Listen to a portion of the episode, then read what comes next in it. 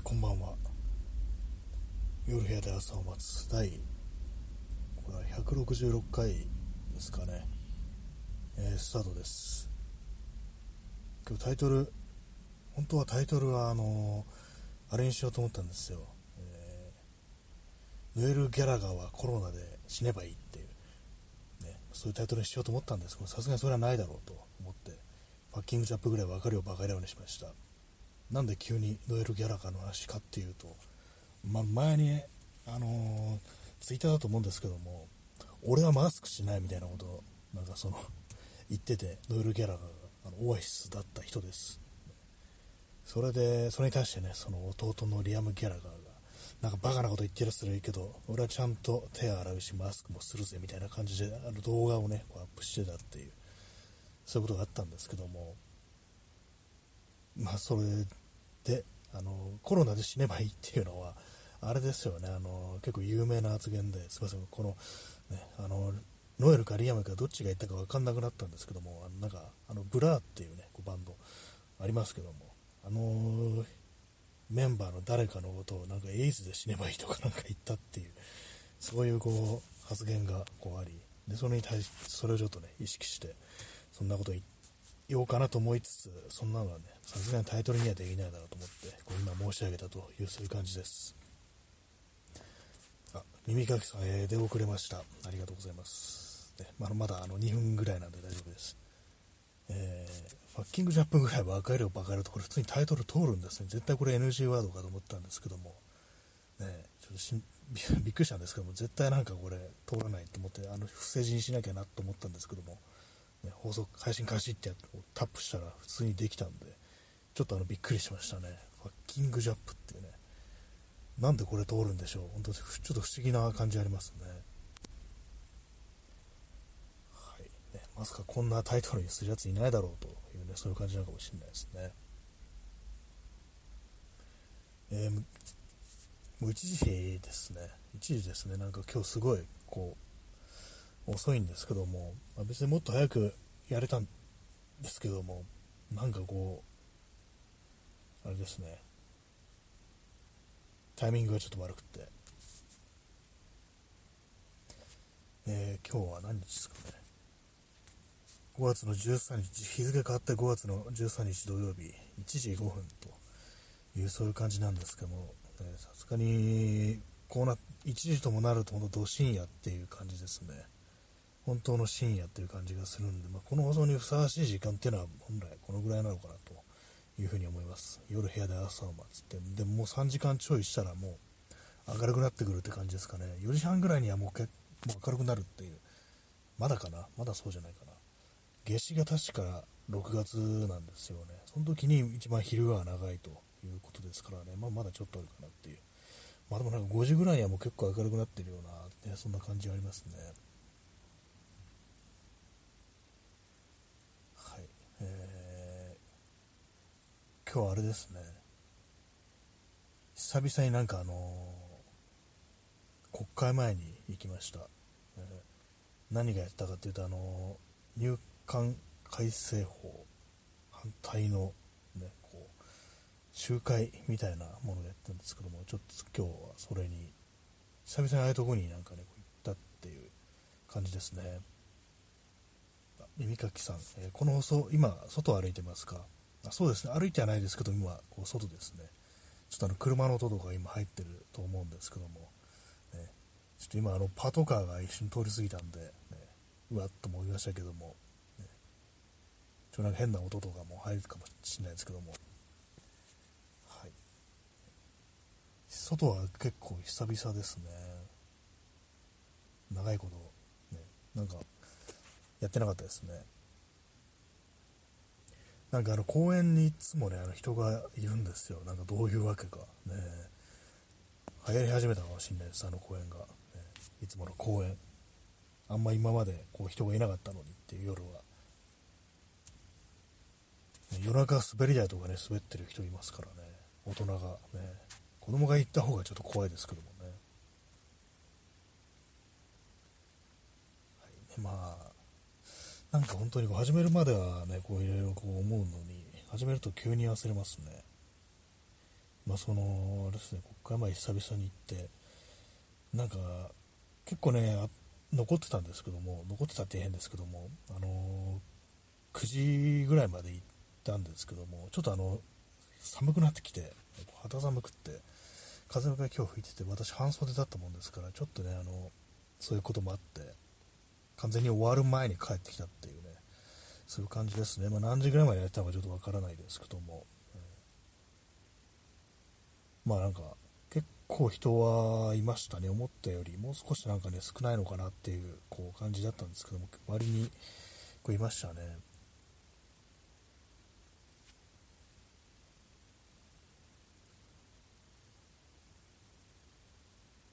さっきまで本当なんかあのいろいろ喋ることがあったような気がしたんですけども、完全に今忘れてる感じです。なんだ、何を言ってたのかな。なんかね、ほんと今日はなんかこういろんなこうタイミングとかがこう悪くってね、なんか一日中ちょっとむしゃくしゃしてるというようなね、まあ、そんな感じですね。人はこういう時に、こういう時になんかね、こう、やらかすんだろうなっていうね、ことを思いながら、こう、この放送もやってるっていう感じなんですけども、ね、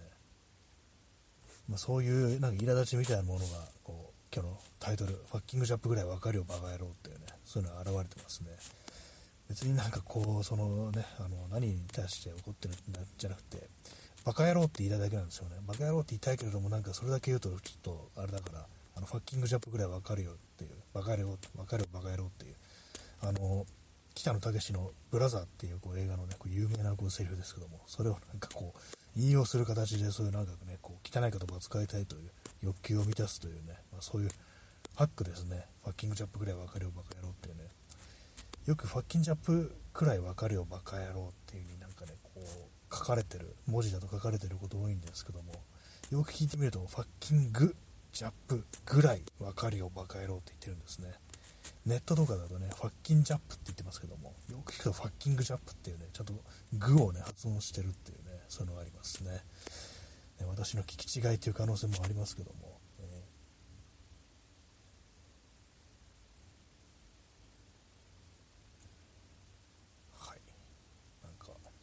知らん人が近づいてきておりというか近づいてきてるわけじゃないですね。普通にずっと通り過ぎてるだけですけども、なんかこう外でこう喋ってるとなんか緊張しますね。人がなんかこう近くにいると何かをこうねこう何かこうこっちが何をやってるか聞かれてもなんか恥ずかしいなみたいなのがちょっと出てきますね、え、P さん、え、車。ありがとうございます。いいですね。車っていうねこういろんな交通手段がこうランダムで出てくるというギフトですね。ありがとうございます。えー、耳かきさん、えー、最近のニュースとか、もろもろひどいことばかり起きて、イライラが募ってるのか、それともミッドクライシスなのか、どどちらなのかちょっとわからなくなって、少し危機感を感じたりしています。ああ、そうですね。ミッドクライシス、なんか、あそうですね、中年の危機とこう言われるやつですね。それで、ね、なんか、ともそういう風になるっていう、なんか、確かになんか、そういうのがありますよね中年の危機なのかそれともなんか本当にこう悪いことが起きてイライラしてるのかどっちかわからんっていうのそれは分かる気がしますね。両方っていうねことがあるのかもしれないですね。本当にね。まあ、本当にねっていうかすごいすごいなんか今適当なこと言ったような気がしてましたけども。両方っていうのがまあ正しいのかなと、まあ、ただ本当なんか広いことばっかり起きてねるってのも大きいと思うんで。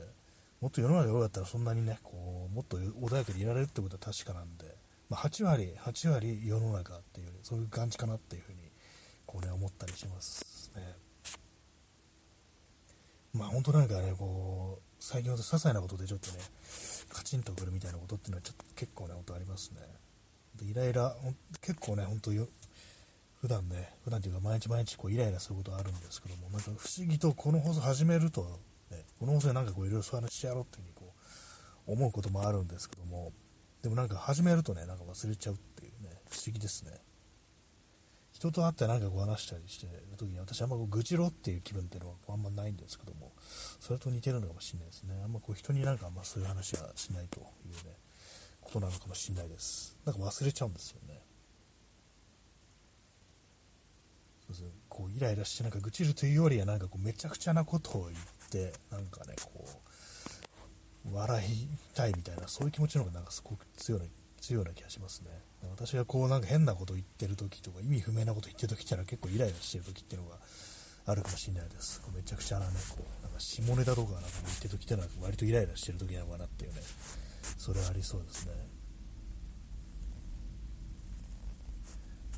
えー、P さん、延長チケットの送り方がまた変わりましたね。あそうなんですね。なんかちょっとあのあれですね、ちょっと前のあのアプリのアップデートで、なんか微妙に変わったなみたいなね、なんかいろんな細かいところとかが、ね、そういうのは感じてたんで、延長チケット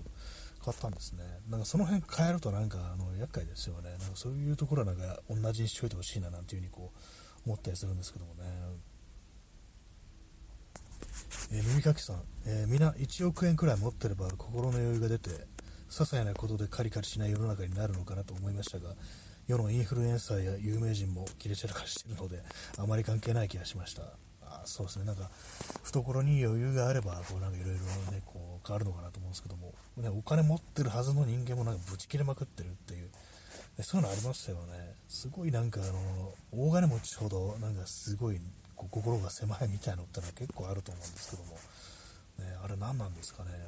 ものすごい金持ってんのに被害者意識になんかね、こう、凝り固まってるみたいな、そういうね、こう、人とかいますからね。何なんですかね、あれはね。むしろそういう人間の方がなんかこう、常にこう、寝首をかかれないかみたいな、そういう感覚で、こう、なんかね、神経質にピリピリしてるのかななんてことはちょっと思ったりするっていうね、こう、落ちていく恐怖みたいなものにやられてるみたいな可能性は少しあるのかなというふうに思いますね。まあ、1億円持ってないですけども、ね、まあ、イライラしますね。イライラし、本当イライラしますね、本当にね。まあ、なんかさっきも、ちょっとバイクがね、うるさくって、本当なんかこうね、ワイヤーとか引っ掛けて殺そうかなくらいのことは別に思いませんでしたけども、ね、実際そういう事件あったからそんなこと冗談でも言うとは良くないですけども、うるせえなみたいなことやっぱ思いましたね。バイクでもなんかね、あの、バイクなんかあの、たまにね、たまにっていうか、まあ、あの、排気量とかその関係してるのかもしれないですけども、どうも好きじゃないな、この音みたいなのがあったりしますね。まあ、車とかもそうですけども、まあ、よくなんかこう、ね、あの、でかいバイクとか、とかね、この音がいいみたいなことを、ね、こう好きな人いたりしますけども、私はなんか普通に、うるせえな、こいつみたいなね、バイク自体はなんか見た目とかはまあいいですけども、音に関してはなんかうるさいなくらいのことは私は割と思ったりしますね。まあでもかといって電動バイクみたいにあんまり静かでも、ね、こう、どこにいるかわからなくて危ないですからね。えー、耳かきさん、えー、もしかして本当の意味のお金持ちじゃないからかもと今思いました。それはあるかもしれないですね。真のお金持ちっていうのはなんか、たとえ世の中がどんなにこう変動しても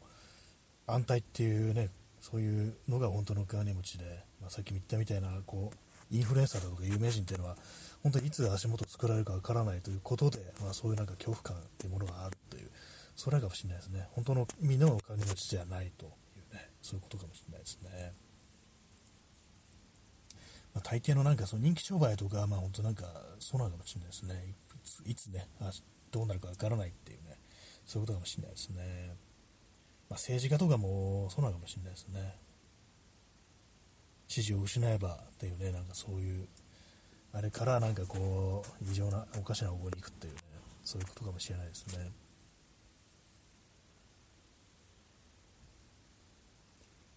本当なんか日々、本当にこう、あれですね、こうむしゃくしゃしつつイライラしつつね、そんな感じですね。自分でもなんかよくわかんないタイミングでこうなんかカッとなるみたいなねことがこうあったりしますね。この間でも一昨日かな一昨日もあの作業机の下のマウスの位置ちょっと変えようと思ってそれであのケーブルをあの1回引っこ抜いてでまあその机の裏をはわせてるんでちょっとあの面倒くさいですよね。その取り出すっていうかその位置をケーブルの位置を変えるのが。それでなんかちょっと途中引っかかったりしてなかなかうまくねこうこう配線というかなんかこうやり直せないということでなんかムカついて思いっきりなんかガンって引っ張って、ね、こう引っこ抜くなんていうねそんなことありましたけどもよくないですね。それ無理やりなんかそんなことしたらね、壊れちゃったり断線したりしますからね、よくないんですけども、なんかそういうことやってるうちになんか妙になんかこうイライラがなんかこう募ってきて、そういう行動に出るっていうね、とがありますね。これね、行くつく先になんか銃乱射があんのかななんていうね、なんかそんなことを思ったりして少し怖くなります。まあ、このね、日本にこう、でね、銃が持てなくてよかったなと思いますね。実際なんか本当にこう、銃とかがね、自由で持てたりしたら、なんか、あれですね、ムカついて、なんか自分の頭に向かって、こう、被害を引くっていうね、ことをやってしまいそうですね、私の場合ね。多分この国でこう、銃がね、合法だったら、なんか10回ぐらい死んでんじゃないかなと、私はふうに思いますね。ムカついてはなんかこう、自分の頭をね、こう吹っ飛ばすみたいな、そういうことをやりそう、そんな性格っていうね、ことをなんか私は思ったりするんですけども、それは簡単にできないからね、こう、ま、元気でいるというね、そんな感じですね。えー、P さん、えー、ジョーカーか、ね、そうですね、ありましたね、ジョーカーという映画、ね、こうあれもなんか本当に、ね、こう、そうですね、たまに積もり積もった鬱憤がこう、ね、こう爆発するみたいな、ね、そういうシーンありましたけども、あれですね、あの映画で、こう、ヤッピー、地下鉄の中でね、電車の中でこうヤッピーがね、こう女の人にちょっかい出して、なんかこう、ね、なんかやってるっていうところに出くわして、で、それであの、主人公の方にもね、こう絡んできて、それでまあなんかこう、あれですね、宇宙をぶっ放すっていうの、ぶっ殺すっていう、シーンありましたけども、正直あのシーンだけは、あの映画ね、あんま好きじゃないっていうか、あの、良くない映画というか、嫌いな、嫌いだな、監督がなんか嫌いだなと思うんですけども、あのシーンだけちょっとスカッとしましたね。あの、いけすかないハッピーどもがぶっ殺されるっていうシーンはね、ぶこう、銃って撃たれてね、こう、命乞いしてね、こう逃げ惑うところを後ろから撃つっていうのはなんかね、あれが良かったですけども、あのシーンはあれですよね、こ前も話したかもしれないですけども、あの結構昔の映画、70年代ですね、あのチャールズ・ブロンソンの狼をさらばっていう、自警団ものの映画なんですけども、あのシーンは、ね、まるっきりあのその狼をさらばのワンシーンをね、こう踏襲してるというか、こうこうオマージュというか、なんか意識してるのかなと思ったんですけども、その地下鉄の中でね、こう主人公のね、こうチャールズ・ブロンソンが強盗というかこうナイフを突きつけられてこう財布よこせって言われてるんです言われるんですけどもそれを逆になんかねこう撃ち殺すっていうねそういうシーンがありますねで、まあ、逃げていくのを追いかけてさらに撃つっていうそういうシーンがあって、まあ、あれは狼をさらばの、ね、あのシーンなのかなというふうにねこう思ったんですけども、えー、P さん自分の頭を吹っ飛ばすコベインカート・コバーンのことですねカート・コバーンねコベインと呼んで読んだらいいのかコバーンと呼んだらいいのかコベインの方がなんかあの本当の発音にに近いんですかね。なんかそうだったような気がしますね。ジェームス・コバーンというね、俳優がこう昔も入りましたけども、あっちはコバーンなんでしょうか、コベインなんでしょうか。多分ちょっと綴りが違うんでしょうね。まあそうですね、カート・コバーンは自分の頭をね、こうショットガンで吹っ飛ばしてね、こう、お亡くなりになってしまいましたけども、ね、まあ、どういう理由なのかね、ちょっとわからないですけども、まああの、あれですよね、薬物だとか、まああの、体のね、体のなんかいろいろこうあったみたいですけどもね、いろいろ痛いところとかあったみたいですけども、ね、痛いところって変な言い方ですけども、まあね、なんか、カードコバン、ね、ちょ今何を言おうとしたのかね、ちょっと忘れてしまって、そうです。あそうカードコバンがのね、ついての本私読んだことあるんですけども、あの、まあ、あのいろんなね、こうゴシップみたいなことを、こう、まあ、タブロイド紙にこう書かれたりしてで、まあ、それにこう頭に来た、ね、カード・コバンがこうそれ書いた、ね、こう記者というかライターというかのと電話特に電話してこう、ね、かなりこう留守電にすごいいろいろなんか吹き込んだっていう、ね、ことがあったらしいんですよ。でまあその起こるのはね、まあ、当然、まあ、なんですけどもで、まあ、その私の読んだ本のこうを書いた人がまあ、その、まあ、その留守電のね、この内容に、ちょっとその、まあ、その記者だったかライター、あの、ゴシップ記事を書いた人が女性だったんですよね。で、まあ、それで、まあ、なんかこう、普段はね、あの、割とカードコマンというのは結構フェミニズムに割と、こう、なんていうんですかね、少しあの触れてた人だったから、なのに、もうかかわらず結構その留守電の間結構ね、なんかこう、その女女性というものをなんかちょっと脅すような感じのね、そういうことを言ったのが、それがちょっとあの失望したみたいなことを言ってて、まあ、結構ね、普段からなんか、こう、そういう感じ、まあ、意識高いって言い方あれですけども、そういう人でもやっぱり、そうね、あの自分がこう、理不尽にね、なんかそういうこと抱えたりすると、やっぱなんかそういうとこでね、こう、出ちゃったりするんだなっていうね、のがありますね。まあ、本心ではないっていうのがね、まあ、あるかもしれないですけども、まあ、ない、実際のないどういうこと言ったのか分かんないんでね、あれなんですけどもね。なんかその本本でね、そういうこと書いてあって、まあ、逆に言えばそういうことを言う人じゃないと思われてたっていうね、ことですよね。はい。でなんかカード箱番の話から、なんかこう、ちょっと思い出しましたけども、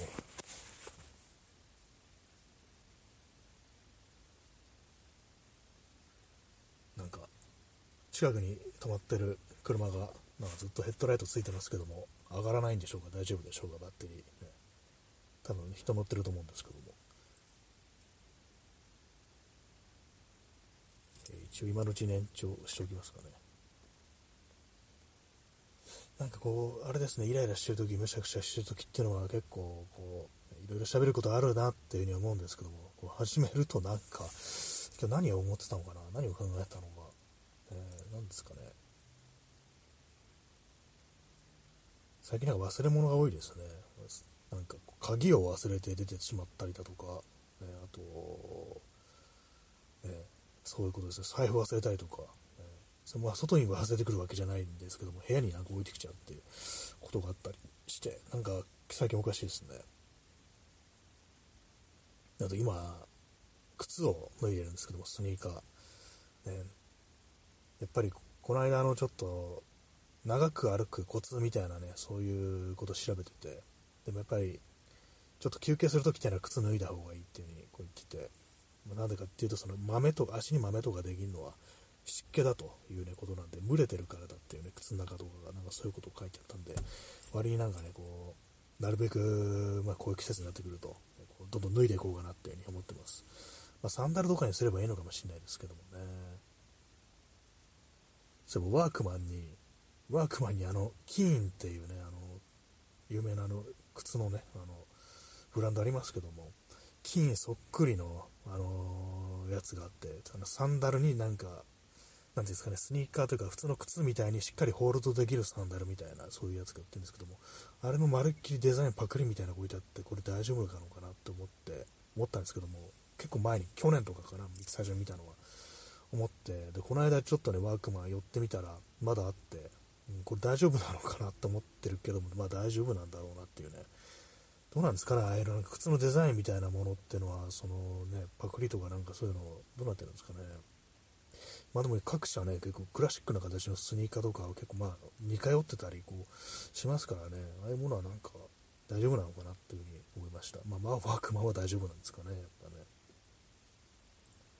まあでもなんかこう、そう涼しい靴というか、まあサンダルでもいいんですけどそういうものもなんかこう、夏にはあった方がいいのかなというふうにこう思ったりします。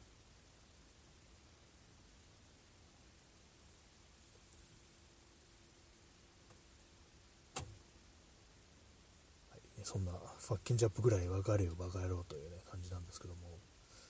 あれですね、あの、観光客だと思うんですけども、あの白人の方たちっていう言い方っていいのかな。なんかよくわかんないですけど、白人のマスク率ゼロって感じするんですけども、どうなんですかね。なんか本当、マスクしてる白人見たことないですね。すみません、これを聞いてるあの、そのね、あの、えー、なんて言うんだろう、コーカソイドっていうんですかね、の方たちすみませんって感じですけども、なんかね、ああいうの見てると、ね、どう思ってんだろうと思いますね。大丈夫なんですかね。なんかね、お前らノエル・ギャラガーがっていうね思いますけども、本当なんかあの、だ一人もしてないっていうね、気しますね。大丈夫ってことになってるんですかね、なんかね、被害としてはなんかそのね、アジア系よりも、ね、別のこう、人種の方がなんかこう、重症化しやすいっていうのが私印象だったんですけども、較的ね、こう、アジア系はなんかあんま重くならないっていう印象だったんですけど、どうなんですかね、なんか。この話こうしてるとなんかまずいこと言ってしまいそうですね、なんかね。まあなんか、今日はあれですけどもね、あのー、国会前の入管どのこうのとかいうの言った代わりに、白人はマスクしてねえじゃねえかとかなんか言うのってなんか、ちょっとなんか変な感じするんですけどもね。えー、耳かきさん、えー、弱毒化してるとは言われてますが、やっぱりまだ怖いですね、コロナ。そうですね、死なないとは、死ぬ可能性は低いとは言われても、ね、まあ、身動き取れなくなるし、やっぱり、で、まあ、その後遺症とかが出る、ね、あの後遺症ガチャに当たってしまうっていうね、そんな可能性とかもありますしね、やっぱ怖いですよね。私はちょっと前に、あの、先々月とかに、こうあれですね、あの、少し熱出た時に、あなんか、まあ、めんどくさいなっていうね、気持ちがやっぱすごく大きかったですね。なんかいろいろかん、ね、こう、そう予定とかもね、こう先に送ってもらうみたいなことしたんですけども、うわ、めんどくさっていう感じで、ね、こう死ぬ死なないの前に、なんかこういろいろこうそういうなんかやらなきゃいけないっていう、めんどくささみたいのがやっぱこう出てきて、絶対なりたくないなってことはやっぱ思いましたね。かまあ私はもうマスクをね、こう、外そうというね、気はこう、ないんですけども、まあ、あの今は周り全然人いないんでね、外だし、ね、こうマスク、ちょっとあの外してるというか、まあ、顎にかけてるという状態ですね、なんですけど、まあ、基本的に本当、こう、あれですね、マスクするという感じですね。よっぽどのね、そう人いないとこだったわけですけどもね。まあでもまあしてない人はね、まあいますよね。えー、耳かきさん、えー、むしろ今コロナにかかっても無料で受けることができないので病院にかからずそのまま生活してきしてる人が増えてるらしいです。あそうですね。そ5類になってから、ね、無料じゃないんですよね。そうなんですよね。あれ検査とかも、ね、無料じゃなくって2000円ぐらいでしたっけ？2000円くらいとかかかるのかな？PCR とかで。そうなんですよね。そうなったらもう行かないっていう選択肢が当たり前にやっぱ出てきますよね。金もったいねえじゃんっていうね。どうせ死なねえんだろうみたいな感じで。で、グエーゲホゲホみたいな感じの人、やっぱいますからね、街とかね。なんかやっぱこう、なんかゴールデンウィーク中から、あのなんかね、ツイッターにも書いたんですけども、グエーゲホみたいななんか感じのこう、咳込みしてる人、まあ、いますね。なんか大体まあ中年男性だったりするんですけども、ね、あれなんか結構気になるんですよね。咳の感じがなんか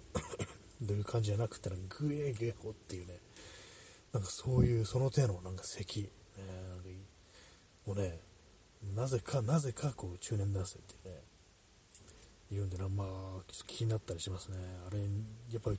離れますね。あれ聞こえるとちょっとそこから、ね、可能性ありますからね。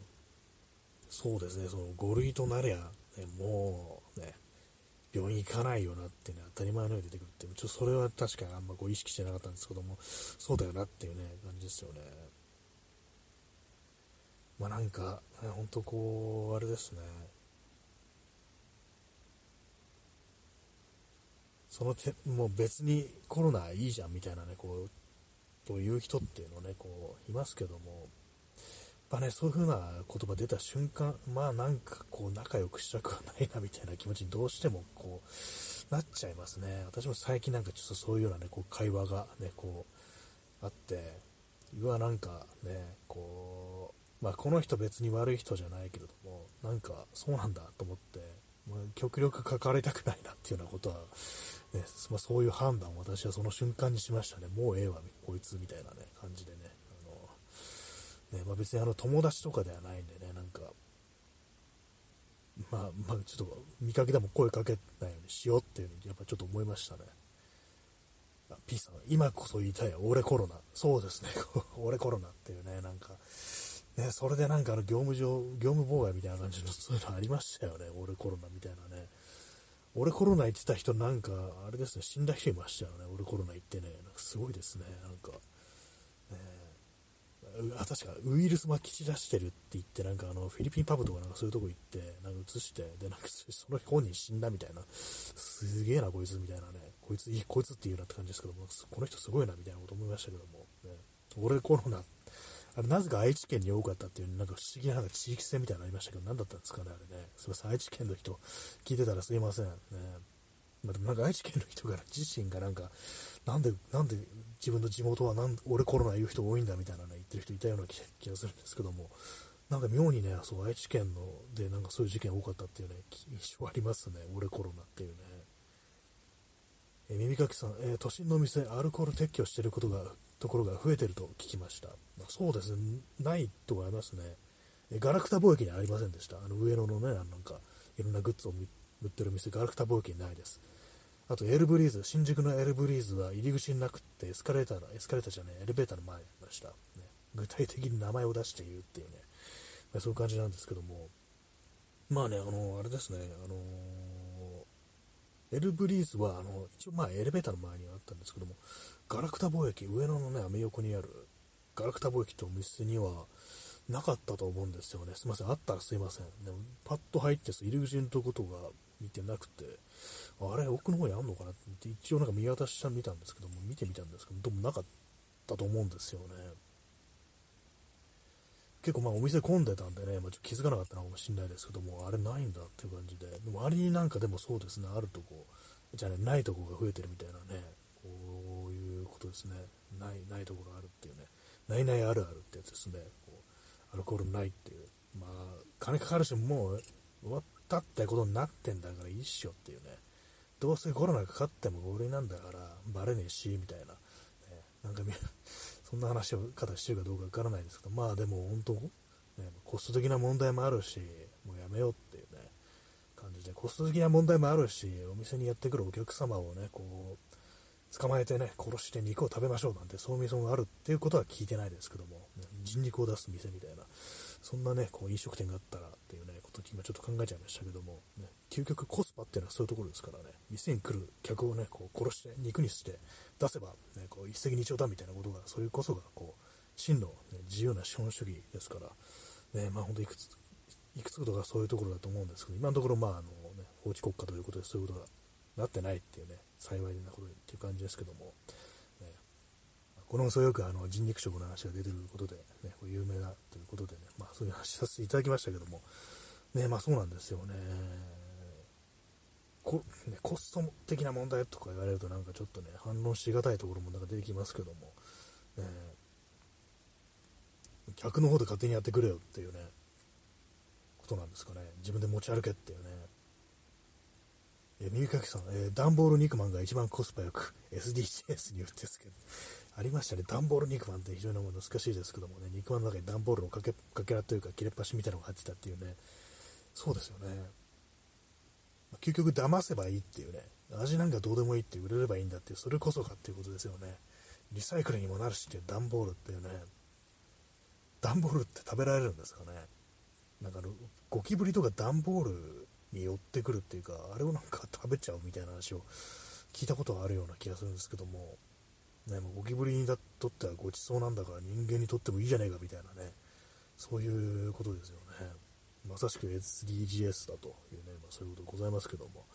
ねまあ、コスパ、極めるとね、そういうことですからね、コスパ最強ってやつですよね。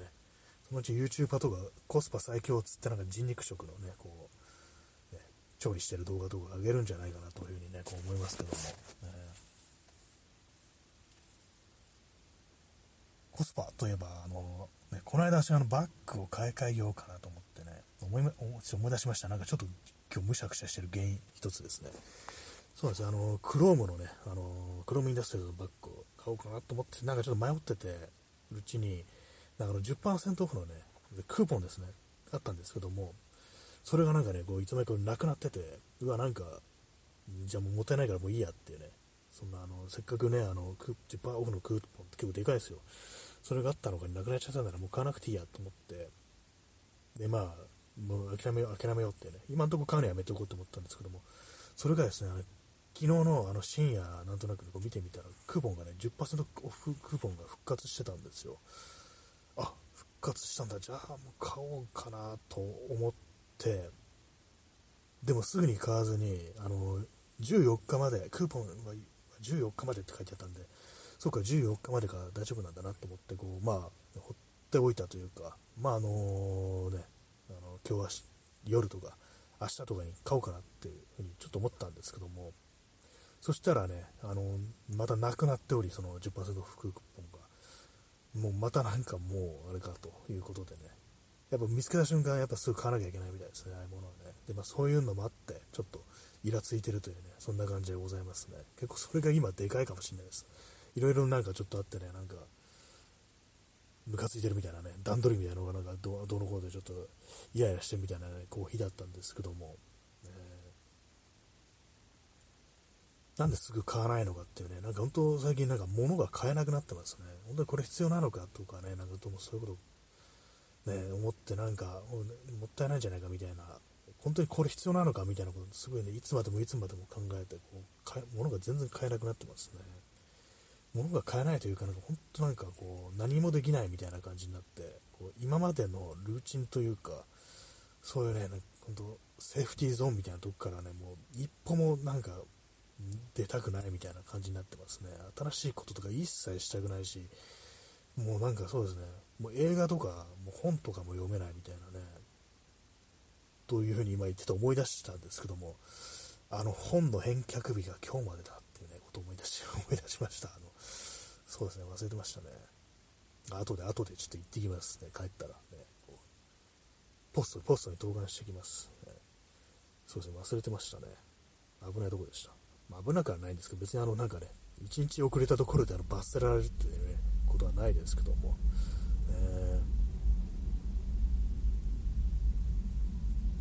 何でしたっけ？今ちょっと雑音がちょっと入ってますけども、ね、こう。今隣はあの戦車が戦車がねこう走ってこう行っておりましたのでね。そうですね。そういう感じでこうもういつの間にか10%オフクーポンがなくなってるというそういうことでねなんかこうあれですね。な気がも物を買うっていうことができなくなってますね。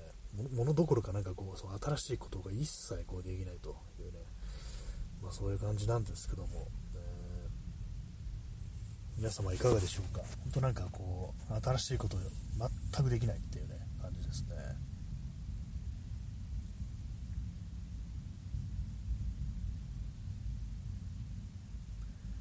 え時刻は1時39分ですね。結構この放送にしちゃ遅い時間にやってるという感じがしますね。最大で今までどのくらいやったんですかね。2時間くらいやったことあったりしたのかな。さすがになんか3時間とかやってないと思うんですね。この延長。チケットあると言っても、えー、あとどんだけね遅い時間にやったかっていうね。それもよくわかんないですね、まあ、2時ぐらいまでやったことあったのかもしれないですね。え P さん自衛隊の戦車が野党党首手を取り囲むクーデターの始まりだ あれですね、野野党の方を囲むっていうのはちょっと恐ろしいですね、完全にね、自衛隊の戦車が、えー、もう操り、ね、人形だということで、ね、政府、与党の、ね、政権与党の操り人形となってね、こう、クーデターを起こす、クーデターというかなんというかって感じですね。なぜか、なぜか野党がっていうね、感じですよね。まあでもなんか自衛隊とかなんか変な、こう、思想がちょっと広がってそうで、なんか、怖いですよね。非常になんか右寄りのなんか思想なみたいなものがこう内部で広まってるんじゃないかみたいな、なんかそういう危惧をしてるような、なんかね、そんなこと書いてる人がいたような気がするんですけども、そういうことを考えるとかなり怖いですね。まあ、大体今、ね、こう、普通の日本人っていうのは、当たり前のようにこう、あれですからね、極っていうね、なんかそんな感じありますからね。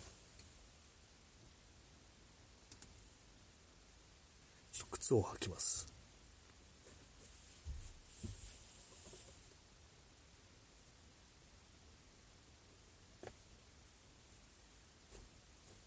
じゃあの靴をね脱いで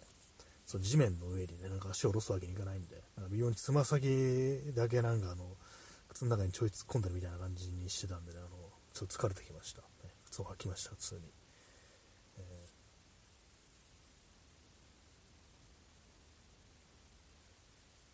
まあ、全くそ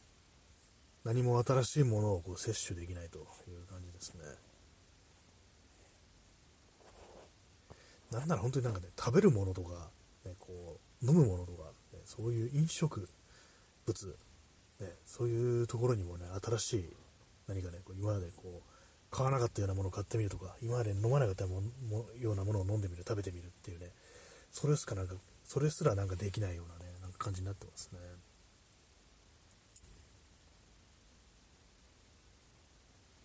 そういうのもあって、なんか物が買えなくなってると。で、まあそういう感じでね、なんかああだこうだ言ってるうちに、その、あれですよね、安く買う機会をこう、逃すというね、感じですよね。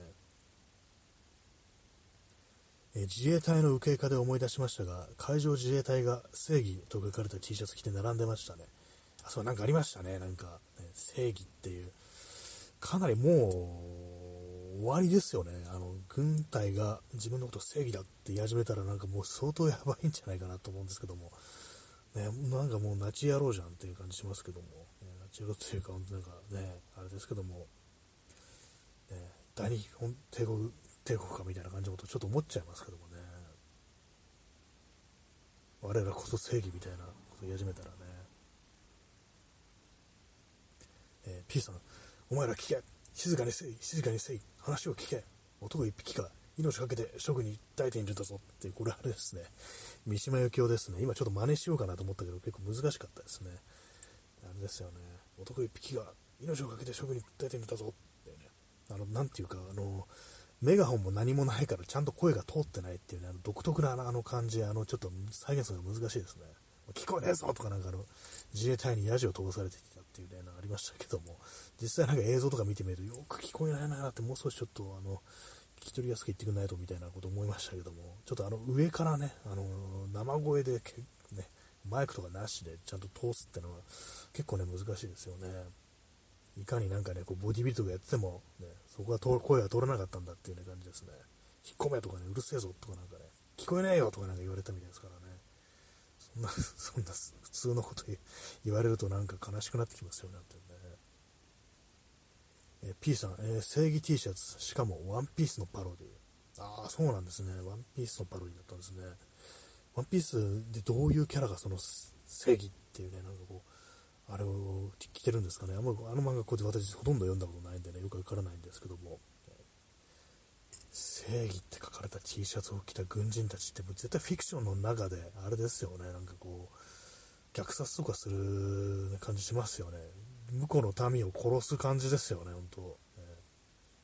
ー、やばいですね。えー、耳かきさん、えー、ワンピースの海軍が来てますね。あただ海軍ってのがいるってのは聞いたことあります。海軍ってのはあれなんでしたっけ？敵に、敵側なんでしたっけ？私よくわからないんですけども、多分ね、あの主人公たちが海賊だから海軍もおそらくね、こう、敵なのかなと思うんですけども、それ、かなりね、やばい、相当なバカが、相当な邪悪さがあってどっちかですよね、これね。両方なんじゃないかなと思うんですけども、ね、まあ、バカの可能性は結構高い上に、バカな上に右翼であるっていうね、そんな感じしますよね。絶対、そんなんかな、ね、何考えてんだろうみたいなこと、まあ割と起こったりしますからね、結局なんかみんな見たいようにしか現実見ないっていうのはね、まあそれはもうこう、ありますからね。で、三垣さん、えー、一応敵側ですね。でも、海軍のかなりの上位にルフィの祖父がいます。あ、そうなんですね。あ、そういう主人公のね、おじいちゃんがこういるっていう。祖父は存命なんですね。存命なんですかね。なんかよくわかんないですけども。えー、なんかこう、家族でね、こう血縁でこう敵に回ってるという。ね、まあそんな、まあ一応フィクションの中、漫画の中ではまあまああるっていうね感じはしますけども。でもまあ一応敵側のところをね、なんか、それをね、なんか実際のね、海軍が、ね、もうまあ海上自衛隊海軍みたいなもんですからね、それが正義っつって来てるっていう、ね、まあなんかかなりきついものありますよね。三垣さん、えー、ちなみに父親は革命軍です。あ、そうなんですね。じゃあなんかこう、親子3代でなんかこうそれぞれこう違ってるという感じなんですね。家族が出てくるんですね。全然知りませんでした。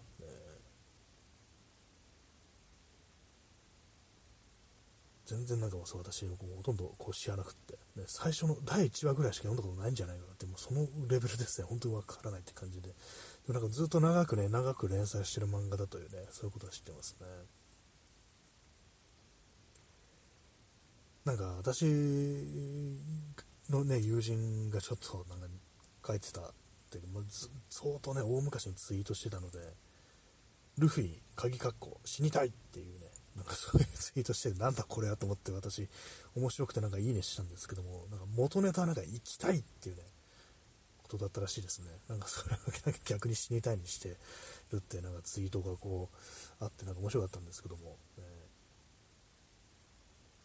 ー、いろんなところでね、なんかこうネタにされてるとかそういうのあったり、ね、こうしますけど、本当なんか私内容ほとんどわからないっていうね、感じですね。でも結構、結構でも長くやってますよね。何回ぐ、何回くらい行ってるんですかね。100回ぐらい行ってるのかなよくわからないけど。えー、長いですね。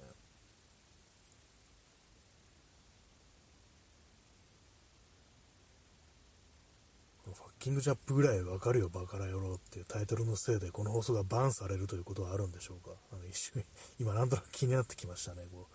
う後から、後からなんかされるっていうね、そういう可能性あります。消されてしまうみたいなことがあったりしてっていうね。まあでも映画の中のセリフだからいいだろうというね、なんかそんな感じでおめこぼし願いたいというそんな感じでございますね。まあなんか漫画はね、漫画、そうですね、漫画一応まあ読んではいますけども、なんか漫画読むのも、いや漫画読むのも疲れてきてますね、正直ね。なんかずっとあれを読んでるんですよ、あのー、スキマ .me っていうね、あの無料で漫画読めるサイトで、あの、七班ライダーっていうね、昔のね、何なんでしょうバイクに乗る主人公が、ね、出てくるんですけども、最初はなんかね、こう、かなり不良っぽいキャラでね、殺伐とした感じだったんですけど、暴走族とか出てきて、途中からなんかね、こう、完全にラブコメディみたいになるっていうね、そういう漫画があって、それをなんかもう、なんかもう、癖、癖になってるっていうか、一応なんかご飯食べる時とかに読んだりしてるんですけども、結構もう疲れがこう出てきてて、もう10年間ね、それ連載されたらしい長いんですよ、すごく。で、まあそんな感じほのもろしたエピソードがこう、ずっと続いてるもんですから、なんかね、もう、そのほのもろした世界観にちょっと疲れてきてて、ね、他のね、なんかこう、人がなんかぶっ殺されるようなね、それこそなんかあの、ドーベルマンデカみたいなものとね、ちょっと並行してなんか読んでるみたいなね、感じにしてるんですけども、それぐらいですね、ほんと。なんかそういう漫画とかもね、なんかほんと昔の漫画しか読めないですね、もはやね。だからもう新しいものとかも全然もう無理みたいな感じになってますね。え P さん、自衛隊員、以前は沈黙の艦隊を読んでいたという話を知ったとき、それにもグロテスクさを感じましたが、ワンピースの真似を始める幼稚さにも恐ろしさが、ああ、沈黙の艦隊もなんかちょっと困りますよね。あんたらがそんなん読んでたらなっていう感じしますよね。その真顔で読んでるのかなっていう感じ思いますよね。それが今度ワンピースの真似かって、それ少年漫画ですよね、みたいなね。実際なんか人殺せる武器持ってる人たちが少年漫画の真似をしてるっていうね。まあやばいですよね。これはもうなんか何かしらのね、あれ、フラグが立ったみたいな感じすらしてしまいますよね。もうこっからはもう行き着くとこまで行くんじゃみたいなことってやっぱ想像しちゃうっていうかね。ねどうな、どうだったんでしょうか、実際ね、こう。私がね、こう前に見た映画で、ルシアンの青春って、これフランス映画かな？フランス映画だと思うんですけども、これはですね、あのー、第二次大戦のあのナチス占領下のフランスのね、こう映画を描いた映画なんですけども、そこのね、あの、主人公の少年が、最初はですね、あのあれなんですよ、レジスタンスに参加したいっていう風に言って、まあ、レジスタンスのとこ行って、自分もね、あの、抗ナチ運動ですね、まあ、その参加したいって言うんですけども、また君は子供だ、若すぎる、ダメだっていう風に断られて、なんだと思ってなんかね、こう、むしゃくしゃして、今度は逆にそう、ね、ナチスのね、手先になってしまうっていうね、こうねいろいろ密告とかね、したりするっていうね、そういう感じのね、こう、ふうになっちゃうんですよね。で、まあそこからもう本当にもう、こうね、まあ、最終的にはもう処刑されるっていうね、そういう感じになってしまうんですけども、でそれがなんかやっぱりこう、ナチの、ね、手先になって、まあ、偉そうに振る舞うようになってからも、本当なんかこう、最悪人間、最低人間にどんどんなっていくっていうね、こう描写がこう、あるんですけども、なんかね、そんな感じのことをね、ちょっと思っちゃいますよね。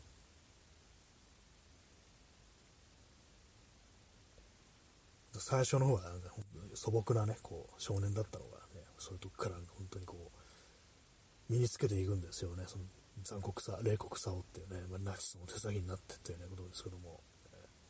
まあ、ワンピースの真似を始めた、ね、こう、軍人たち、かなり恐ろしいですね。正義って書いてあるっていうね、読んだ、読んでんのかな、本当にぐらいのこと思いますよね、そうなるとね、なんかね、読んでんでしょうね、本当に。何でもね、これ人間何でも自分の好きな、ね、ことしかこうね、読み取らないってありますね。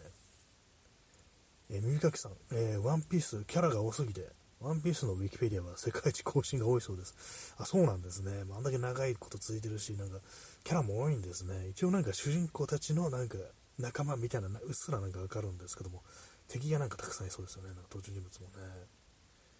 世界一更新が多いって、まあ、熱心に更新してる人がまあ多いっていうね、まあ、そういうことなんでしょうね。なんかすごいですね。でもなんそうまあ、熱心にそういうのやってるファンが多いんですね。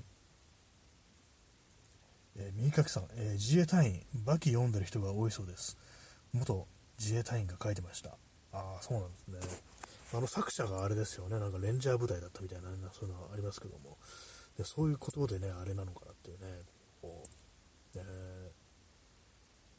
元自衛なな何を思って読んでるんだろう、ね、作者がなんかレンジャー部隊、元レンジャー隊員だったからっていう、あれだけなんですかね、なんか、なんか自衛隊ってなんかオタクが多いっていう、なんかこう、ミリタリーオタク、アニメオタクみたいなのがこう、多いという、こう、印象があるんですけども、どうなんですかね。まあ、実際にああいうものが好きだから本当になんか自衛隊になったろう的な人が多いって考えると、なんかワンピースの真似を始める幼稚さというものにも何かこう裏付けみたいなものがあるので、みたいな、ね、こういうことをね、ツイッター書くとなんか変なね、こう人たちがどんどん集まってくるんでしょうね。ここはまあ、音声だから検索できまいというね、もう感じですけども、ね、なんかバキ読んでる。何をよ、まあ、バキもね、私よく知らないんですけども、え箱庭の住人さん、え首相官邸で警護の機動隊員の方が実施されて、なんか怖くなりました。あ、なんかありましたよね、なんかね、それ、あの、トイレでなんか拳銃自殺とかですよね。あります、結構最近ですよね。ね、なん何があったのか、本当なんかそれパワハラとかなんかね、本当ですかね、やっぱそれが一番ありそうな、過労とかパワハラとかね、なんか、そういうのをね、まあ、でも大体なんかその手の警察とかね、そういうのはままずそれだみたいなことを聞きますよね。すごそうですからね、なんか本当にね、こう警察、警察一切、もう本当、信用できないです、本当。えー、だからなんかね、こう、よくね、あの街中とかで、その外国人をね、こう排斥する、民族差別とかしてるようなね、極右団体の、ね、なんかこう、こう行進、デモ行進みたいなやつ、ああいうのやってる時に、なんかこうね、警察がしっかり取り締まらないみたいなそういうの印象ありますけども、まあすごいね、あのー、あれだろうなっていうね、共感してそうだな、あの警察っていうのは、ああいう差別とかする連中にっていう風に思いますね、なんかね。裏でなんかこっそり仲良くね、あのお酒とか飲んでてもおかしくねえな、こいつらみたいなことは私はずっとこう思ってますね。本当警察ってのはそういうもんだっていう風に思ってますね。え右書きさん、えやはり日本最大の暴力装置の人たちにはシンパシーがそうです、まさしくね、暴力装置っていうね、まあ、そういうものを持ってるってことですからね。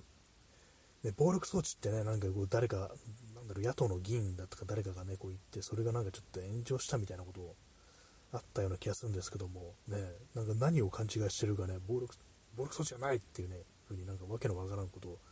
ね、今まさに現在深刻で暴力を振るってるっていうふうになんか捉えたのか何なのかね、まあ、バカなんだと思うんですけども、ね、なんか炎上みたいなのありましたけどもね、暴力装置だろって、思いますよね。暴力も、暴力装置じゃなきゃ意味ないじゃんっていうね、ありますけども、ねえー、P さん、えー、自衛隊や警察ハラスメントの巣窟、えー、かっこ、巣窟って出てこない。ね、なんかあれですね、そう、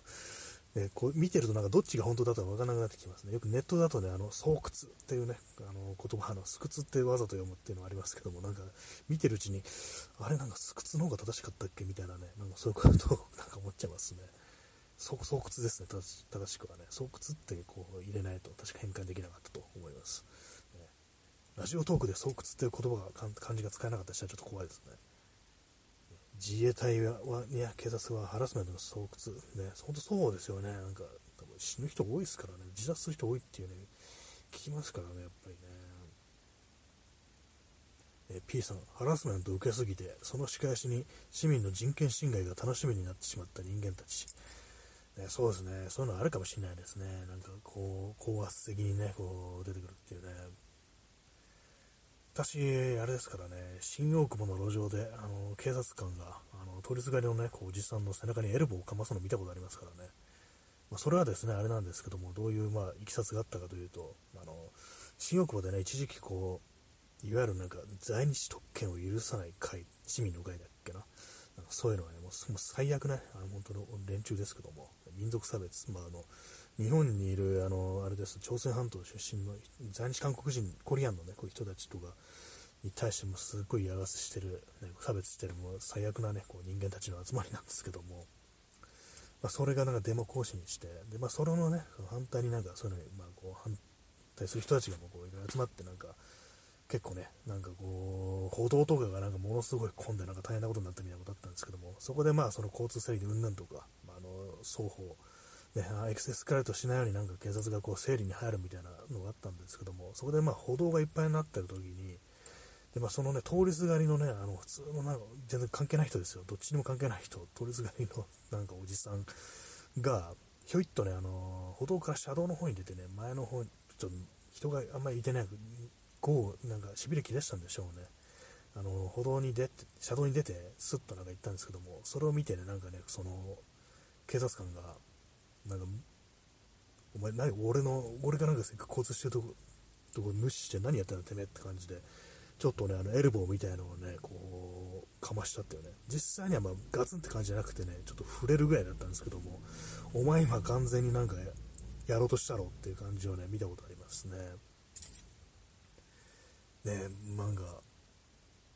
結構、そのね、私の見た警察官は、他でもなんかそんな感じのことやってて、なんかね、写真とか撮られたりしてね、あのー、なんだこいつだみたいなことで、ね、さらされてたっていうね、こう、あれがありましたね。じゃあちょっとあの延長しますね。珍しいですね。結構あのね、2時台になるのもね、面白いですね。箱根の12さん延長は難しいですか？むず今日は大丈夫ですね。割と今日はあのちゃんと睡眠をとっているのでね、あのこの時間でも割と、ね、目がこう、冴えてるって感じですね。耳かきさん、え、おつおつのおつです。いただきましてありがとうございます。私、この、あの、ね、あのギフトの音声初めてこの間聞いたんですけども、他の人の放送でなんか出て出てきたのを聞いて、結構絶叫してましたね。おつおつのおつですっていう、ね、感じで絶叫してて、ちょっとあの面白かったんですけども、こんな声でかかったんだって感じでね、ま、この、このね、この叫んでる人が一体誰なのかに未だにわからないんですけども、ありがとうございます。箱根の12さんありがとうございますと言ってね、あのこちらこそリクエストありがとうございます。そうですね、もう警官、警官はなんか本当こう、信用できないですね、本当にね。えー、耳かきさん、えー、このアイコンを来ると人によっては驚かれてしまいます。そうです、結構大唐突にあの静かな時に急に来るとね、ちょっとびっくりするかもしれないですね。おつおつのおつですっていうね、まあ、この声もさることながらなんかもう顎が外れそうなぐらいね、こう、口を開けてるっていう、まあ、そういうイラストが添えられてるという、ね、感じなんですけども、えー、誰なんですかね、これ本当にね、この人はね。まあ、他のなんかあのね、放送の人だとは思うんですけどもね。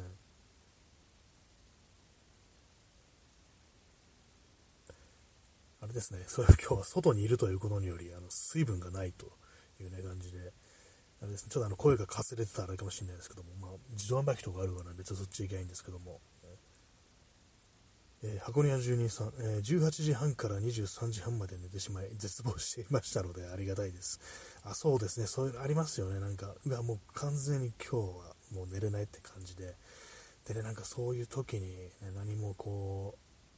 う、ね、あの、よくね、テレビとかね、あの終わる時あります、本当こう、何時までやると、クロージングって言って、これね、これにて本日の放送すべて終了いたします。どちら様も、平本戸締まりにご用心してお休みくださいませっていうね、そういう無情な一言で放送が終わってしまうなんてありますけども、インターネットってものはもうずっとやってるだろうっていうに思ってたんですけども、インターネットもなんか終わる時あるんですよね。あのツイッターとか見てるとタイムラインが微動だにしないっていう感じで、俺ツイッターもクロージングあったのかよみたいな感じでちょっとびっくりするっていうね、ことありますけども、ね、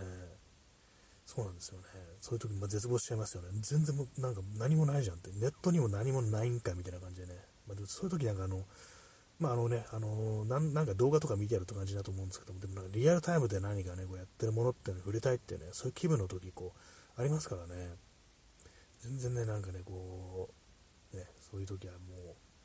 どうしたらいいんだってなるんですけど、そういう時、まあこのね、ラジオトークというものがあるんじゃないかなという感じでね、夜部屋で朝を待つというね、放送ですけども、え箱根屋住人さん、え、外、暖かいものをぜひ自販機で、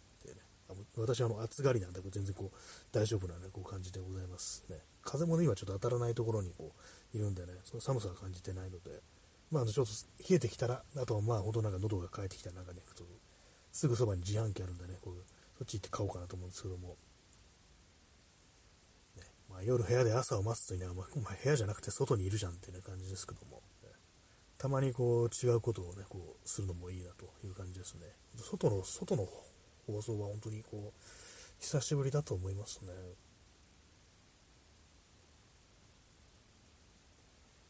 まあなんか歩きながらね、こうずっとやってるっていうね、まあそういうこともありましたけども、えー、本当公園とかね、こう、最近ね、人がなんかこういるっていうことが多いですね。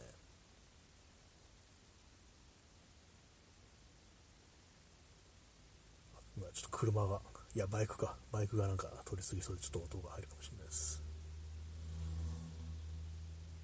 このバイクは静かなバイクですね。さっきね、この放送始める前にめちゃくちゃうるさいね、あのー、バイクがこう撮ってて、暴走族みたいなバイクが撮ってたんですよ。なんかふかしてるね。久々こんなん見たなと思って。普段別にあんまこう、イラつかないんですけども、今日はなんかちょっとね、あの、私の精神状態良くないんでしょうね。うるせえって感じでもう、ね、ほんとなんかこう、鉄パイプを持って殴りかかりそうになりましたけども、ね、鉄パイプ持ってなかったんで、それはやりませんでしたね。え P さん、えプレミアムプレゼントは優勝チケット以外ダメになってしまったようですね。あ、そうなんですね。ちょっと仕様が変わったんですね。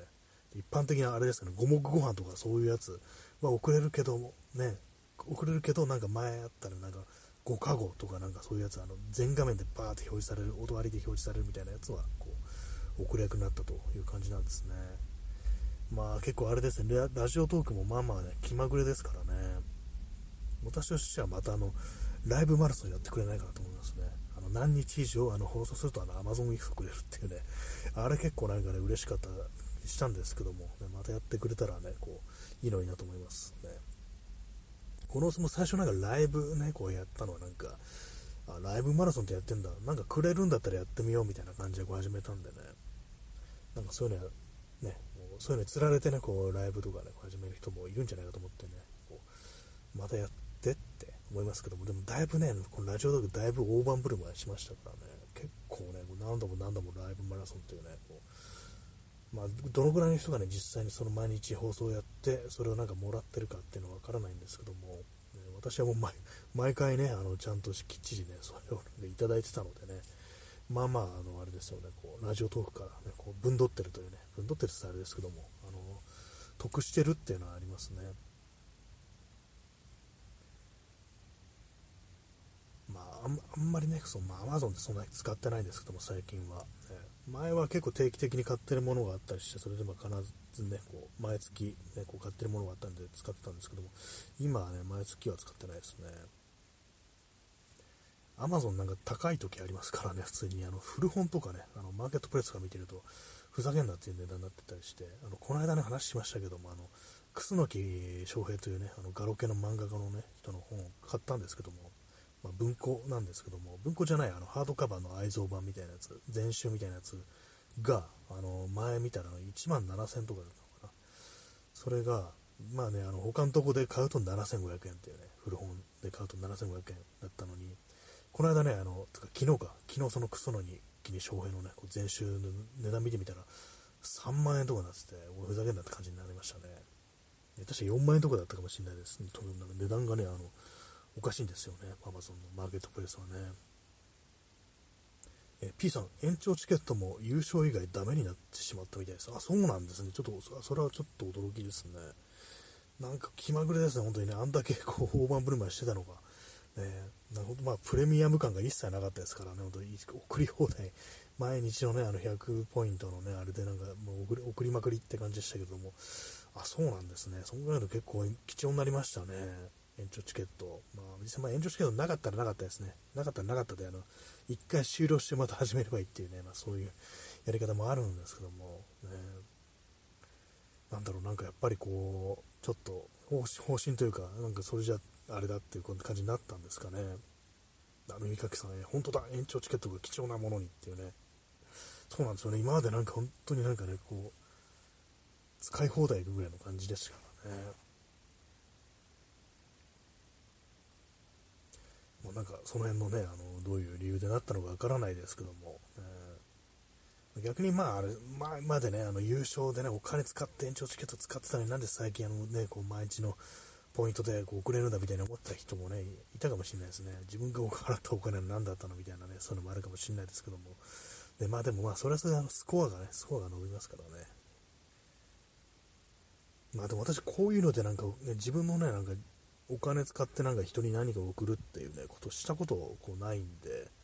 ノートとかね、まあそういうのもね、投げ銭的なもの、ああいうのね、こうお金払ったことないんでね、ちょっとなんか一度ね、そういうことをやってみたいな気持ちがあるんですけども、これ面白いなと思った人にね、ちゃんとお金を払うっていう、そういうことをね、こう、しちゃえというね、気持ちがこう、あったりするんですけども、なんかね、こう、どなこう初めてね、なんかそういうことをやるっていうのを、なんか、本当になんかこう、逆に考えすぎちゃってね、なかなかうまくできないですね。え、右書きさん、えー、たっぷり自由を味わわせた後に前の環境からレベルを下げづらくさせる作戦。ああ、そうですね。それ本当ありそうですね。今までなんか送りまくってると、なんか今まで普通に遅れたのに、こう延長チケット遅れないのってなると、急になんか遅れなくなるのも、なんかね、こう、ね、けしくせというか、結局、お前金払いたくないのかって思われるって感じで、ね、それで送ら送っちゃうみたいな、お金使って送っちゃうみたいなね、そういうのもあるかもしれないですね。あの、これあの、本当ね、あの、全然大丈夫なんで、大丈夫なんで、全然もう延長チケットとかこう無理してね、送ってくだらさなくても大丈夫です。あの、一旦ね、終了してまた始めればいいんです。それを、私はあの延長と呼びますのでね、こう世界がそれを延長と呼ぶんだぜっていう、ね、感じでいきたいと思いますけども、ね、今のあの、サンボマスターというバンドの、世界はそれを愛と呼ぶんだぜという、ね、曲からあのパクらせていただきましたけども、ま、そんな感じでね、たとえ一度終わったとしても、あの、ね、延長と呼ぶっていうね、世界がそれをね、延長と呼ばなくても、俺が呼ぶっていう感じですからね、なんか急に大きくね、こう出てきてますけども、そういう感じで大丈夫です。ね、無理してね、送らなくても大丈夫ですっていうね、そんな感じです。ね。え P さん、スパチャ、ね、スーパーチップスーパーチャットというね、やつですね。そうですね、スパチャ、いつスパチャ送りどころかみたいなね、思うんですけどもね、なんかいろいろありますけどもね、未だね、やったことないですね、私ね。まあ確かに本当面白いというね、人のところにお金を落とすっていうのは、まあまあね、僕をやったら、なんかちょっと満足感とかね、得られそうな気がしますからね。まあ、まだやってないお前が言うなって感じですけどもね、本当にね。え右書さん、え僕たちは一旦切る延長という DIY 精神で乗り切る。あそうですね、今度 DIY ですよね。その感じでいきたいですね。DIY って言うとなんか全部がね、OK になる感じですけども、ね、俺、do it yourself っていうね、本当その精神の延で延長って感じですね。これをね、あの、ラジオ特画が聞いてたらなんか お前らって感じかもしれないですけど、まあ、そういう、ね、そういうところに文化が生まれるんだぞ、というね、まあ、そんな感じですね。箱庭の住人さん、ね、素敵ですね。ありがとうございます。ね、我々のね、こう、でね、こう、延長と呼んでいきましょうというね、感じですね。世界はそれを愛と呼ぶんだぜって、まあ、サンボマスターの曲ですけども、私、あの、YouTube でのね、動画で、こう、あれですお気に入り、再生リストに入れてるのが、あの、バード、あれです、あの、女性のシンガーですね。あの人が、あの、カバーしてる、音源があってたまに時々それ聞いたりしてますね。バードによるカバー、ね、サンボマスターのカバー。なんとなくね好きなんですよ、ね、聞いたりしてます。世界はそれを愛と呼ぶんだぜっていうね。一体何を愛と呼んでたのかちょっと歌詞を読んでもよくわからないんですけども、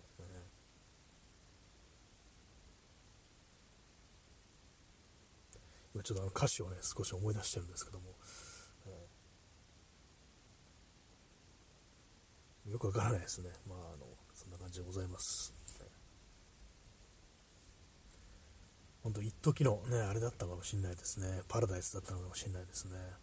本当なんか、楽園を失ったということでね、まあ、失楽園ですね、今の状態はね。送り放題だった延長というものが、こう、楽園から追放された僕らという、ね、感じですけども、ね、打天使ですね、我々はね。そんな感じですね。私たちは打天使なんかラジオっぽいような気もしますね。こういうよくわからないこと言うのね。こう、リスナーとの変な一体感みたいな感じっていうの。なんか、昔のラジオ放送って、深夜ラジオとかなんかそういうのが、ね、あったらしいですからね。こう、ディスクジョッキー、DJ っていうのはね、こうみんなの兄貴みたいなね、なんかそういう感覚があったらしいですって。ちょっとあの、半笑いしながら言うのもちょっと違うかなと思うんですけども、ね、なんかそれもそれでなんか一つの文化みたいな感じで面白いかもしれないですね。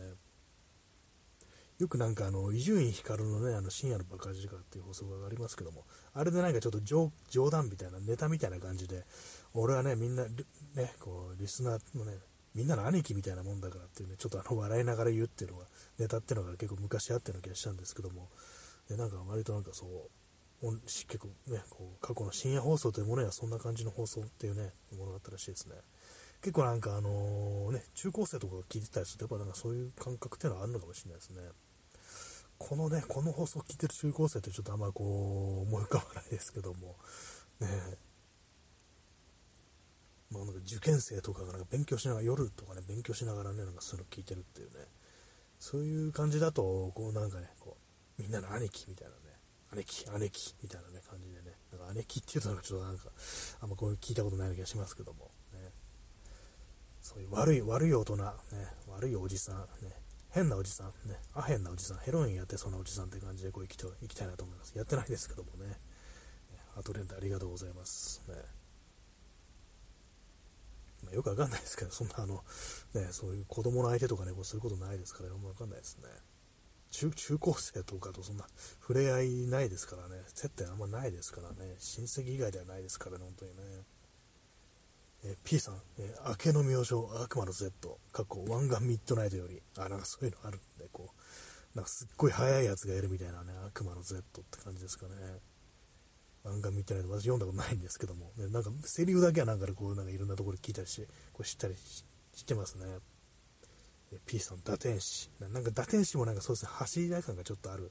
感じですね。真夜夜中ね、なんかね、なんか、そういうなんかいろいろ外出てなんかやってるっていうのは、結構ね、走り台感がありますね。たまにね、なんかいますからね、実際ね、こう、あんまこう人のいないところだとか、湾岸の方とか行くとね、なんかそういう感じで走ってる人たちとかね、こういたりこうしますけどもね。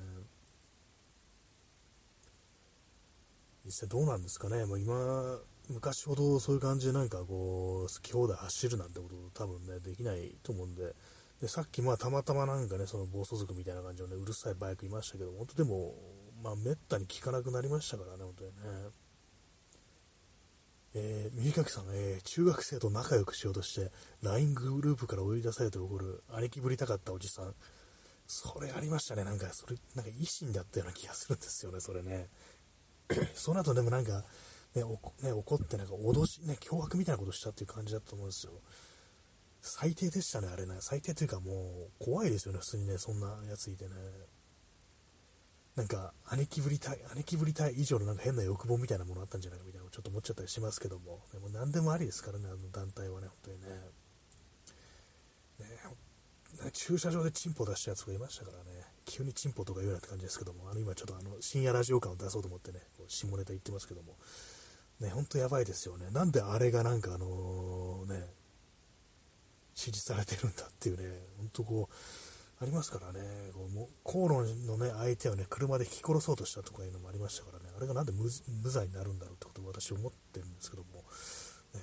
ー、そのさっきね、そのたまたまさっきあのちょっとちらっと見せたツイッターでその話題でしたんでね、ふと思い出したんですけども、いましたね、中学生と仲良くしようとして LINE グループが追い出されるって怒るってもう、最低ですね。まあ、私もそれにならないようにちょっとね、注意はしたいですけども、さすがに中学生と LINE をしようというね、そんな気持ちはまあ、ないですね。えー、P さん、人生の大事なこと、す、え、べ、て湾岸ミッドナイトが学びました。そして、友達の車の助手席、同席時に首都高で事故は、そうなんですね。それはちょっとねな、りたくないですけどもね、大事なことは全て湾岸ミッドナイトが学びました。でも結構そうなんですね。割となんか名言っぽいものがたくさんあるような、なんかね、こうそういうこと聞いたりしますけども、割と面白いんですかね。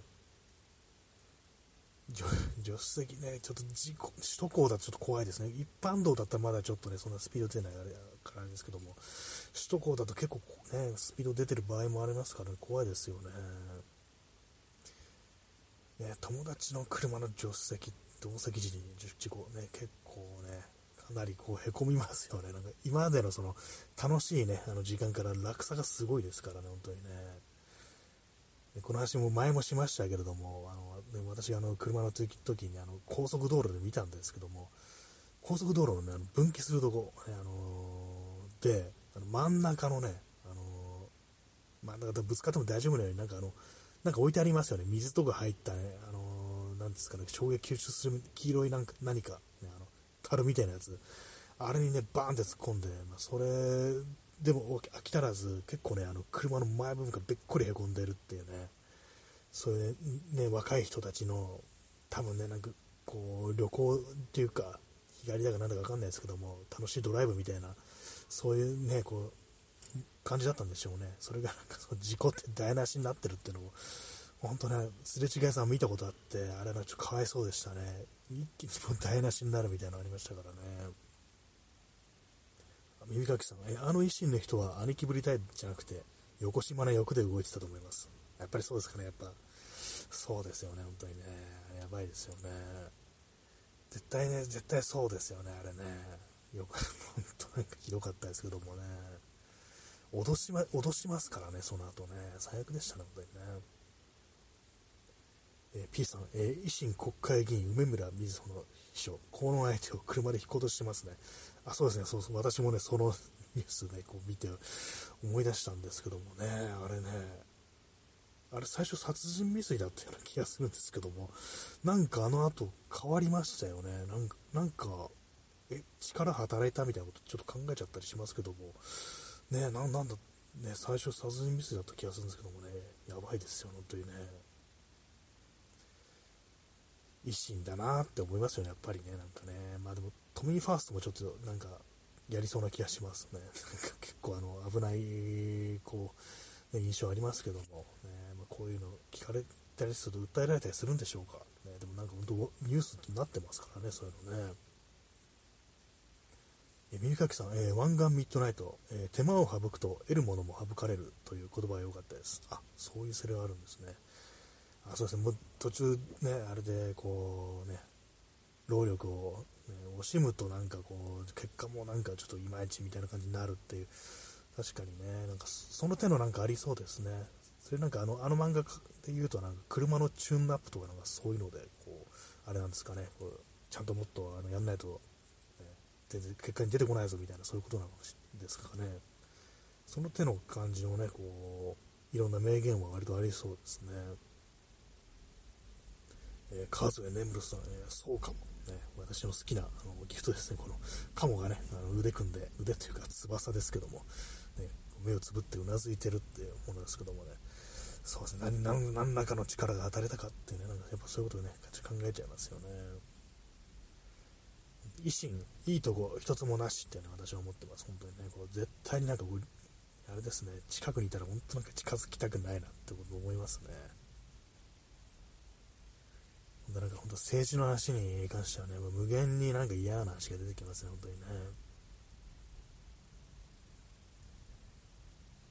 車で車で引こうとするってね、本当、ねこれなんか一般人のね、なんかそういう事件だったら絶対みんなボロクソ叩いてんでしょみたいなこと思うんですけども、ね、殺人だろみたいなことをみんな言ってるはずなのになんか、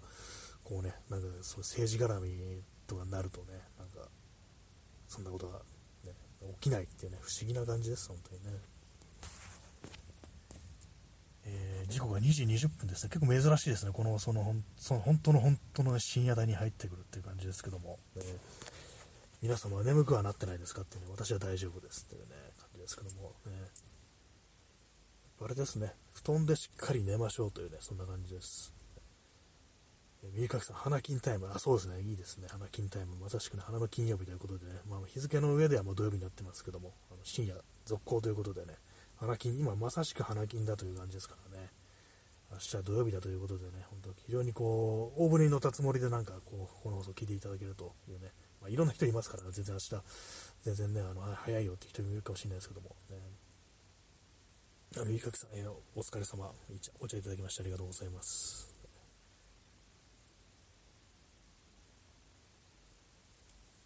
コーラもいただきましてありがとうございます。コーラいいですね、コーラ。えー、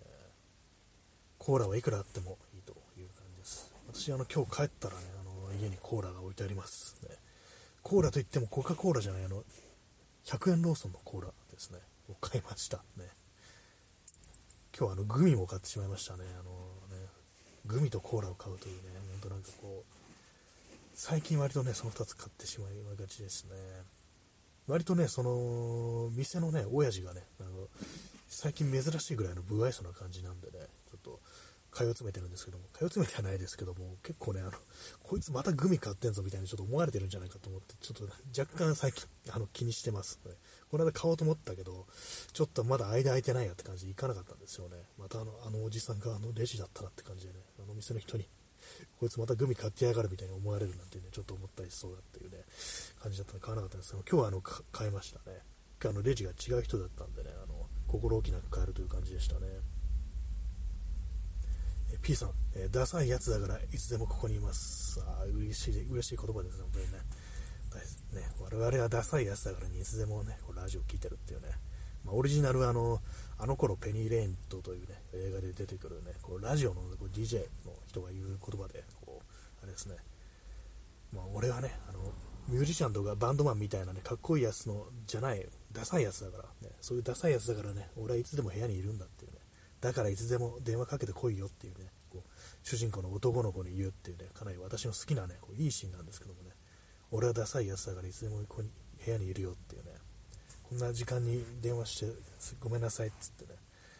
主人公の男の子が言うんですけども、それに応える感じでね、俺はダサいやつだからいつでも家にいるよっていうね、そういう風に言って非常にもういいシーンですね。いいいい大人ですね。まさしくこう、ラジオ DJ らしいね、なんかみんなの兄貴みたいな感じですよね。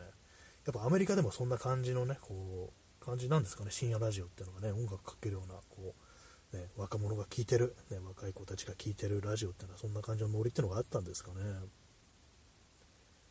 俺はダサいやつだからいつでも家にいるよって、ね、いい言葉です、本当に。ね、まあ、決して、決してね、あのー、イケてる、かっこいい放送ではないと。イケてるって言って、その言葉古くねってちょっと思っちゃったんですけども、ね、なんだろう、今、今なんて言うんでしょうか、ね、その、良いとされる、ね、表現、よくわかんないです、もはや、ね。若者、若い人、ね、中高生、20代、20代だったらね、まだ話す人もいますけども、10代はさすがにね、いないですからね、本当にね。そうですね、まあ、ただ20代とかのね、人と喋ってる時って割になんか、そんなにあれですね、話題とかが、違わない、って感じ結構あったりしません、私の場合ね。ちょ今何言ってるのか分かんなくなってますけども、あんまりその、あれですね、え、これ知らないんだとか、これ知ってんだみたいなことってあんまり意識しないで今のところいけてる感じなんですけども、まあでもあれ、そういうのあれなんでしょうね。普通にまああの、ね、同じような、こう、ね、趣味というか、思考を持った人だからっていうね、まあ、そういうのあるかもしれないですね。全然こう街中で歩いてるようなね、こう、若い子たちっていうものと話してみたら、なんかこう、あ、なんか、だいぶ話題とかが違うな、みたいに思うのかもしれないですね。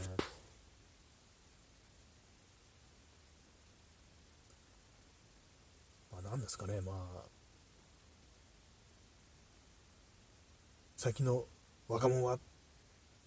結構礼儀正しいような気がするって私はそう思いますね。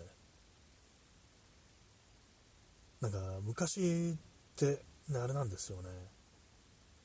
もっと若者ってのは結構街中とか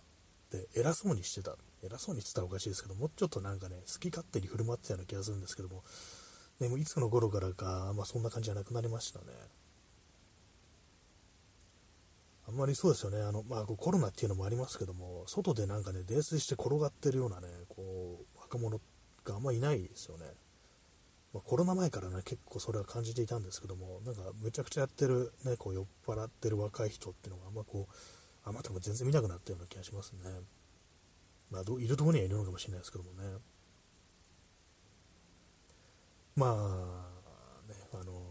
いいことなのかなとは思うんですけども、まあ、元気がなくなっちゃってるって考えると、ね、どうなのかなみたいな感じありますけどもね。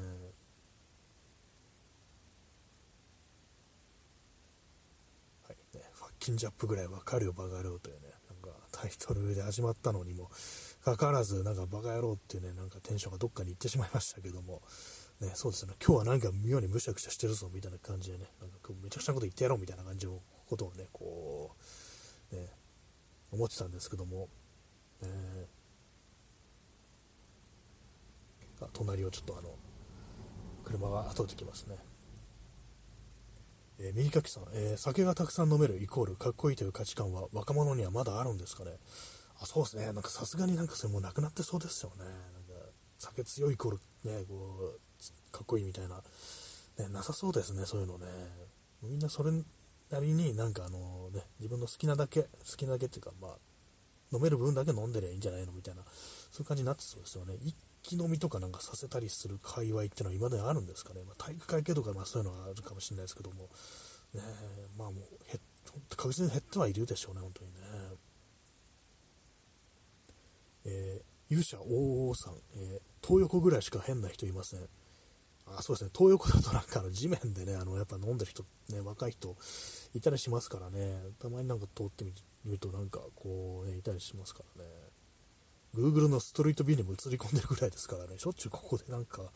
酒盛りしてる人いるのかなぐらいのこと思うんですけども、ね、私も通った時なんかちらっと見てみるんですけども、やっぱりね、でもなんか大声出して騒いでるみたいのはあんまりないですね。なんかやっぱ座ってなんか割とこう飲んでるっていうね。まあなんか変は変なんですけども、寝、ね、転がってたりはするんで、なんか絡んでくるみたいな、あんまりそういう感じの人はなんかいないですね。まあまあ変であることにはちょっと 確かに間違いないですね。とあの辺はあの辺でね、ちょっといろいろなんか事情みたいなのがあるみたいな感じでね、こう、あれなのかもしれないですけども、他のね、場所ではやっぱなんかね、こう、いないですよね。ね、昔あれですよね、なんかあのー、道端に止めてある自転車とかバイクとかを倒してる、ね、こう、酔っ払いってなんかいた気がするんですけども、定期的に見てた気がするんですけども、一切見なくなりましたね。怒られるようなことしてる酔っ払いあんまいないですね、そうですね。ただただ酔っ払ってるだけでね、なんかこう、せいぜいまあその辺なんかちょっと座っちゃってるとか、寝てるとかっていう感じで、あ、そう、今日あれですね、あの、泥酔してるね、あの、あれですね、あの初老男性を見て、ね、あなんか飲みすぎたのかなと思ったんですけども、これ、違うの病気かくらいのことちょっと思っちゃったりするんですけど、まあね、連れの、ね、人がいたりして、まあ、すごい介抱してたんで、まあ、おそらくまあ泥酔だろうという感じだったんですけども、ね、なんかその結構年いった、ね、年配の人が、ね、そうなってるとちょっと心配になってきますね。私もね、もう結構相当前ですけども、10年以上前ですけども、ちょうど4月の花見の時期だったんですけども、あの商店街をね、こう歩いてて、これあの、吉祥寺のね、あのダイヤ街っていうね、まあ、商店街なんですけども、そこ歩いてたら、前のね、方から来るね、おじさんがね、こう、かなりフラフラしてて、で私も前あたりでなんかバタリとね、倒れてしまったことあったんですよ。倒れて、まあ、ちょ転ぶ、転ぶみたいな感じで、ね、ぐらーっていう感じで、それも、こう、